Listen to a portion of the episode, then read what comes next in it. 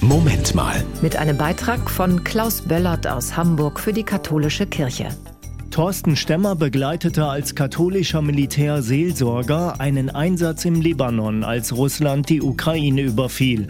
Er war, wie die Soldatinnen und Soldaten auch, schockiert. Von uns oder von den Aktiven in der Bundeswehr kennt keiner Krieg. Das ist die Großelterngeneration, falls überhaupt noch, oder die Urgroßelterngeneration, die noch äh, den Zweiten Weltkrieg erlebt hat. Das war deshalb sehr schockierend, dass wieder in Europa wirklich wieder richtig Krieg herrscht.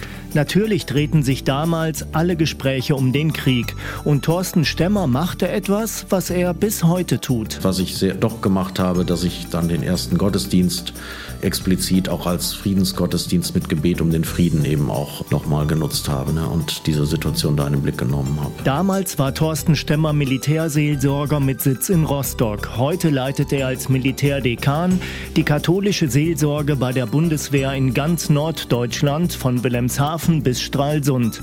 Die Seelsorgerinnen und Seelsorger wollen immer nah dran sein an der Truppe.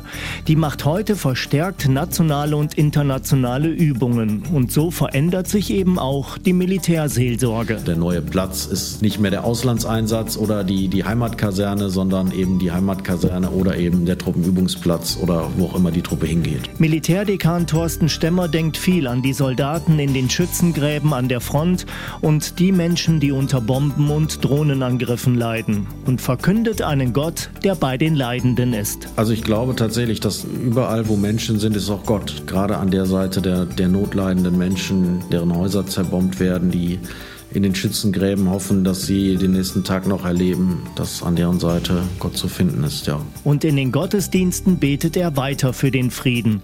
Ein Eingeständnis in die Begrenztheit der Menschen. Weil wir eben genau das erleben, dass wir Menschen offensichtlich nicht immer dazu fähig sind, den Frieden miteinander zu leben und wir darauf angewiesen sind, dass da noch jemand ist, dass Gott da ist, der hoffentlich uns nicht alleine und im Stich lässt in diesen Situationen, in denen wir mit unserer Menschlichkeit es eben nicht schaffen, Frieden zu bringen. Sagt Thorsten Stemmer. Er leitet als Militärdekan die katholische Militärseelsorge in ganz Norddeutschland.